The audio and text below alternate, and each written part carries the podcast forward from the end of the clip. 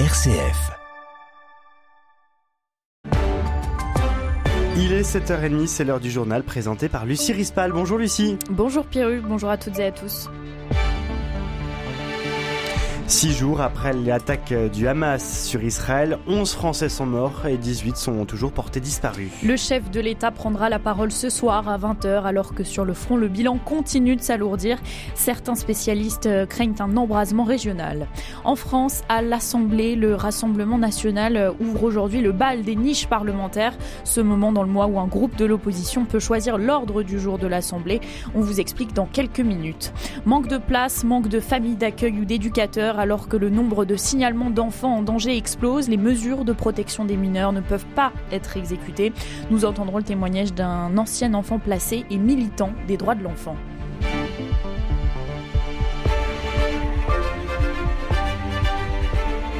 Six jours après l'attaque du Hamas sur Israël, 11 Français sont morts et 18 sont toujours portés disparus. Le chef de l'État français prendra la parole ce soir à 20h dans une allocution télévisée.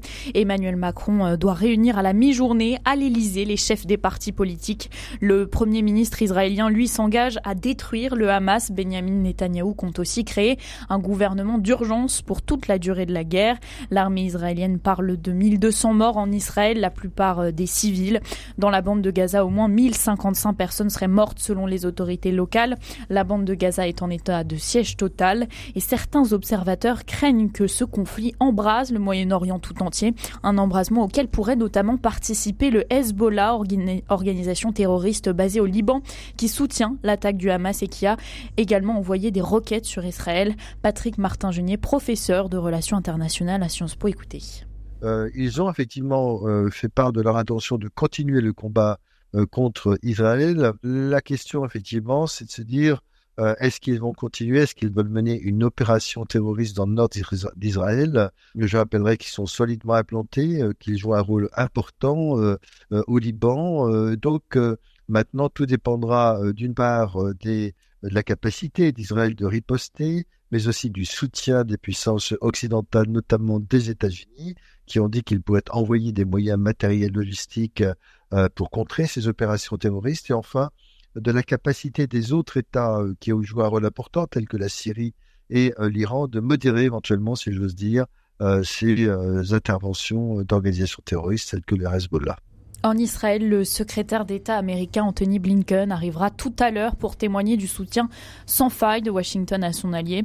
Joe Biden, le président, a toutefois appelé à respecter, je cite, le droit de la guerre face aux attaques sans précédent du Hamas. Et la situation dans la bande de Gaza inquiète de nombreuses ONG. Faute de respect de ce droit humanitaire international par Israël, elle réclame la mise en place d'un corridor humanitaire pour venir en aide aux Gazaouis. Un corridor plus que nécessaire et urgent, selon Jean-François Corti, qui est médecin et vice-président de Médecins du Monde. Écoutez. Le corridor humanitaire est fondamental. On a 2 millions de personnes qui aujourd'hui vivent sur une bande de territoire qui est très petite, dans des conditions euh, difficiles euh, depuis 15 ans. Et là, aujourd'hui, c'est la question même de l'accès à l'eau et à la nourriture qui va se poser dans les jours qui viennent.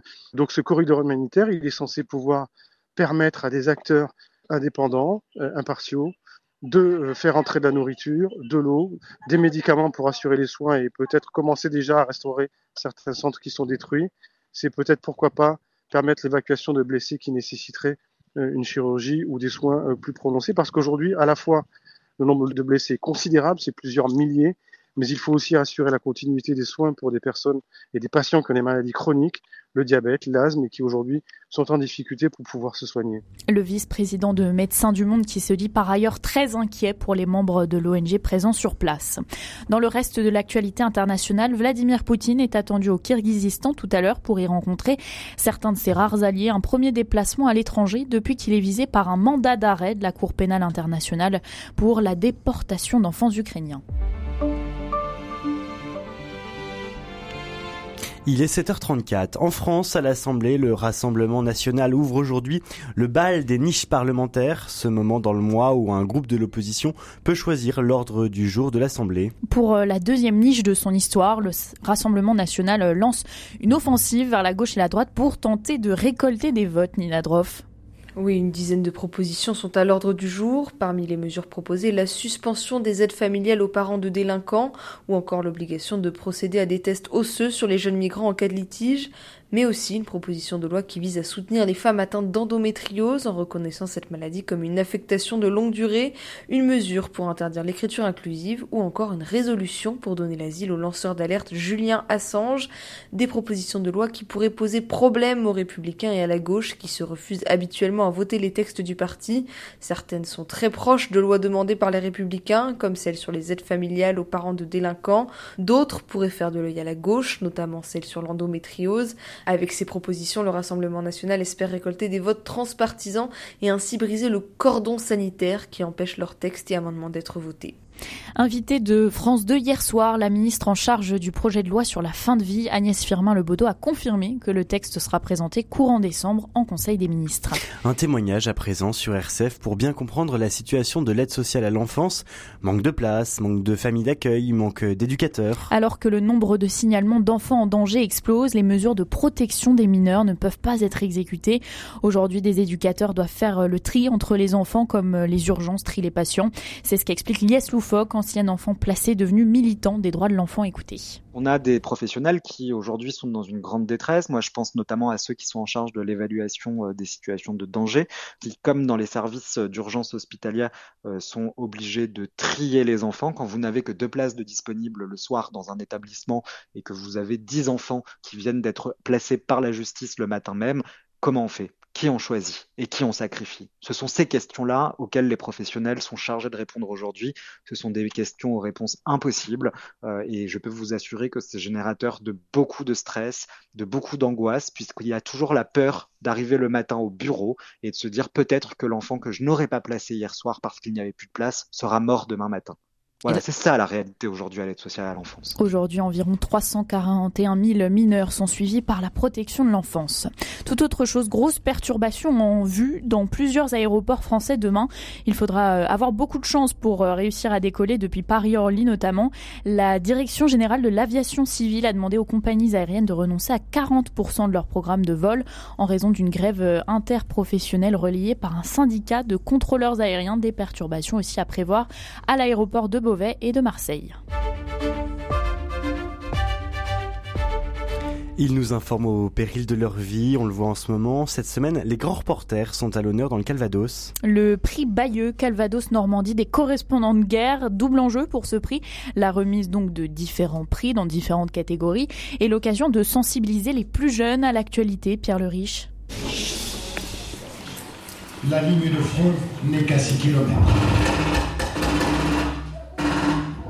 Nous sommes à Velika Alexandrivska, dans la région de Kherson. Ukraine, Niger, Haïti ou Éthiopie, à la halle au grain de Bayeux, 350 lycéens ont visionné 10 reportages. À chaque fois, la guerre, certaines images sont dures à voir, mais la nécessité d'être informé pour Sarah, élève en première. On voit bien euh, ce que ça fait euh, aux civils, tout comme ce que ça fait aux militaires. L'occasion de donner la parole aux jeunes, l'occasion aussi de les sensibiliser au travail de la presse. Après le vote, une rencontre et pas n'importe laquelle. Le problème de la jeunesse aujourd'hui, c'est qu'ils sont surtout sur les réseaux sociaux. Et les réseaux sociaux, c'est bien d'un côté parce que ce sont les civils qui filment, ce sont les soldats qui filment, mais ce sont des informations qui ne sont pas vérifiées. Patrick Chauvel, le photoreporter, c'est plus de cinq décennies sur le terrain aux quatre coins du monde, incarnation idéale de son métier face aux jeunes. Et je voulais savoir, euh, c'est quel pays qui vous a le plus marqué durant euh, votre carrière? En fait, c'est pas des pays qui me marquent, c'est des gens. Une heure de questions-réponses avec un auditoire captivé et un message central de Patrick Chauvel. Essayez de nous écouter, de nous faire confiance, quoi. Si vous voulez regarder les réseaux sociaux, bien sûr, mais essayez de vérifier d'où vient l'information. Avec Patrick Chauvel, en tout cas, public conquis. Et le prix euh, Bayeux Calvados Normandie des correspondants de guerre, c'est jusqu'à dimanche. Conférences, projections de documentaires, le programme est à retrouver sur le site internet de l'événement. Toutes les expositions sont gratuites et à voir jusqu'au 12 novembre. Merci beaucoup Lucie Rispal pour le journal de la rédaction de RCF, un journal que vous retrouvez évidemment sur le site internet de rcf.fr. Et je salue tous les auditeurs des radios chrétiennes qui nous écoutent, Radio Présence, Radio Fidélité notamment. Je vous souhaite à toutes et tous une excellente journée. Restez bien à l'écoute de votre radio chrétienne. Lucie Rispal, on vous retrouve demain à partir de 7h30 pour un nouveau journal.